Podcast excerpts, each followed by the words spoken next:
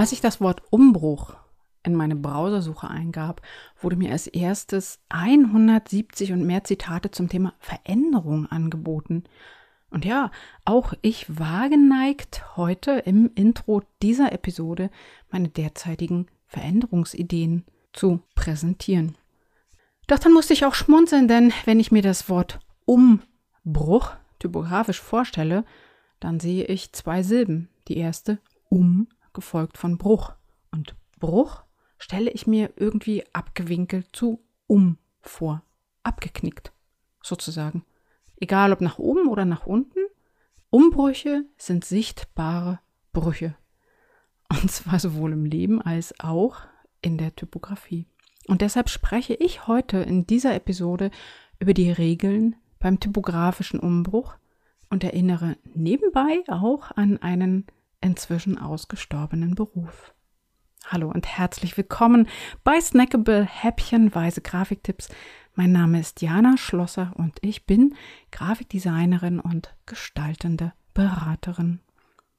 Der Umbruch im Grafikdesign ist ein Synonym für das heutige Layout. Er bezeichnet sozusagen die Anordnung aller druckenden Elemente auf einer Seite und zwar entsprechend den entwickelten, dem vorher entwickelten Satzspiegel. Dazu gehören Texte, Legenden, Grafiken, Bilder, Pipapo. Umbruch bedeutet sozusagen Ordnung. Ich schaffe Ordnung und dabei kann es sich um ein Buch, eine Zeitung, ein Prospekt oder aber auch um eine Website handeln. Berücksichtigt sollten beim Umbruch sowohl ästhetische und themenbezogene als auch orthografische und typografische Regeln, denn es geht immer um eine sinngemäße und gleichzeitig ja auch optisch ausgewogene Ordnung. Lesbarkeit hat die oberste Priorität. Wenn der Inhalt gelesen werden soll, und das soll er ja normalerweise, und zwar auch möglichst bis zum Schluss, so muss er lesbar gestaltet sein. Freundlich lesbar gestaltet sein. Der Umbruch soll das Auge des Betrachters förmlich mitnehmen. Gut lesbare Texte zeichnen sich durch einen, naja, wie soll ich sagen, optisch ausgewogenen Grauwert aus und eben auch durch die Berücksichtigung semantischer Aspekte.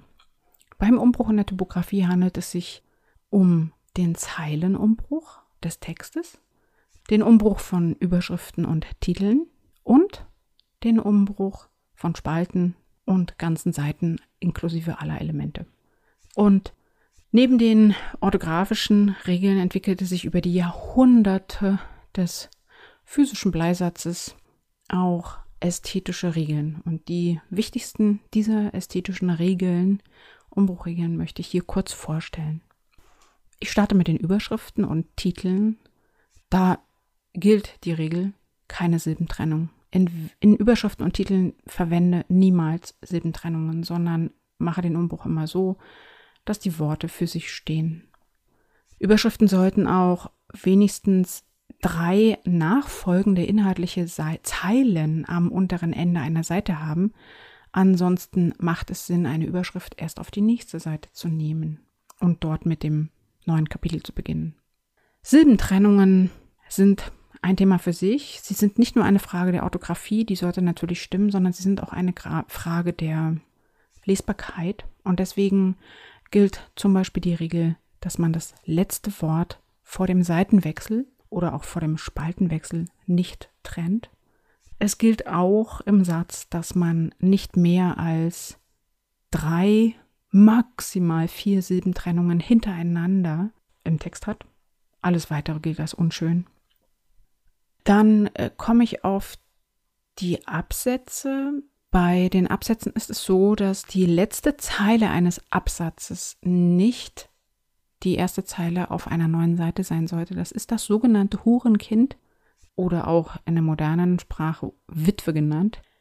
Das ist sozusagen ein typografisches No-Go.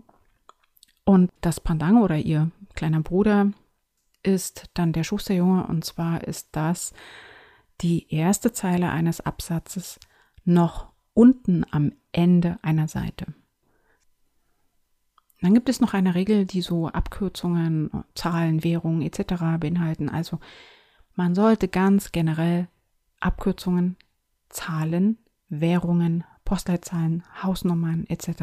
nicht trennen. Das heißt, wenn du zum Beispiel an einem Text 50 Euro oder drei Stunden zu stehen hast, dann sollte bitte die Zahl auch an der Einheit dranhängen, also dann möglichst auf die nächste Zeile mit rübergenommen werden oder auch ein Datum wie der 13. April 2022 sollte komplett auf einer neuen Zeile beginnen und was auch nicht getrennt wird, ist die Postleitzahl von einer Stadt oder andere solche Einheitenzahlen. Was auch nicht getrennt werden sollte zwischen zwei Zeilen, das sind Vor- und Zunamen oder auch Eigennamen. Also dazu zählt so etwas wie Frau Schlosser, äh, Herr Hermann, aber genauso auch Dr. Äh, Fabian und ähm, genauso auch Professor McDonald oder wie auch immer. Das sind Eigennamen, die nicht innerhalb dieses Namens getrennt werden sollten. Und bei Hervorhebungen, wenn du Hervorhebungen hast, zum Beispiel durch Großbuchstaben, durch Versalien oder durch eine Farbe, du hast ein Wort rot ähm, markiert und hervorgehoben, dann sollte ein solches Wort auch nicht getrennt werden. Das sind sozusagen alles so typografische Feinheiten, die wirklich die Lesbarkeit von Texten negativ beeinflussen.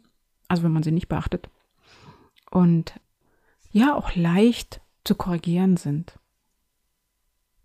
Umbrüche beziehen sich ja aber nicht nur auf Bücher und Zeitschriften und Drucksachen im Allgemeinen, sondern es gibt natürlich auch Umbrüche auf Websites. Ähm, nun ist das so eine Sache bei digitalen Medien, die sind nämlich technisch gesehen immer noch sehr, sehr schwierig in ihrer Typografie zu handhaben, da sich ja der Inhalt einer Website in seiner Form und Größe responsive generiert, das heißt an die technischen Bedingungen anpasst, hat man nur sehr wenig Einfluss auf das typografische Endergebnis. Hier werden Schriften oft eher abenteuerlich umbrochen. Spaltenbreiten können nur bedingt anpassbar gemacht werden und auch Headlines, oh, oh, oh, bei Headlines gibt es merkwürdige und oft sogar sinnentstellende Trennungen. Ein wichtiger Tipp für deine Website ist, setze Texte immer, wirklich immer auf Flattersatz und niemals auf Blocksatz, denn im Blocksatz entstehen bei schmalen Spalten oft riesige Löcher zwischen den Worten, also in den Wortzwischenräumen. Fazit ist ein ästhetisch anspruchsvoller oder gar fehlerfreier Umbruch ist bislang ausschließlich bei Druckerzeugnissen möglich. Wenn du das nächste Mal an einem Text arbeitest, das kann ein Word-Dokument sein, das kann ein Newsletter sein oder auch deine Website oder ein Buch oder was auch immer, dann schau doch mal genauer hin. Wo kommen im Text und in den Überschriften Umbrüche vor? Trennungen, aber auch Absätze etc. Und gestaltest du diese bewusst oder lässt du es einfach laufen? So, zum Ende habe ich jetzt noch eine Quizfrage. Wer oder was ist ein Meteur. In Zeiten des physischen Bleisatzes gab es für den Umbruch nämlich einen ganz eigenständigen Beruf, denn oft arbeiteten ja an einem Werk, einem Buch oder einer Zeitung mehrere Schriftsetzer gleichzeitig. Der von diesen Schriftstätten, der von diesen Schriftsetzern erstellte Text oder Satz musste dann ja aber zu einer Seite und diese Seiten auch zu einem Buch oder einer Zeitung zusammengebaut werden. Und diese Tätigkeit erledigte der Metteur, beziehungsweise andere Bezeichnungen sind auch Fertigmacher, Zurichter, Umbrecher oder Seitenformer. Dieser Beruf ist ausgestorben, da es ja praktisch den physischen Bleisatz heute so in dieser Form nicht mehr gibt, außer museal. Aber es gibt natürlich einen modernen Metteur und das ist heute der sogenannte Layouter. Hast du Fragen? Dann sprich mich gerne an. Und übrigens schreibe ich auf meiner Website auch einen Blog und hier veröffentliche ich in wöchentlichen Beiträgen auch das Wissen der Schriftsetzer. Das sind Tipps zum Thema Typografie und gute Gestaltung. Schau doch einfach mal unter janaschlosser.de slash wissen minus der minus Schriftsetzer. Da habe ich im Übrigen auch den Umbruch schon einmal beschrieben. So, und jetzt noch der Spoiler für die nächste Episode.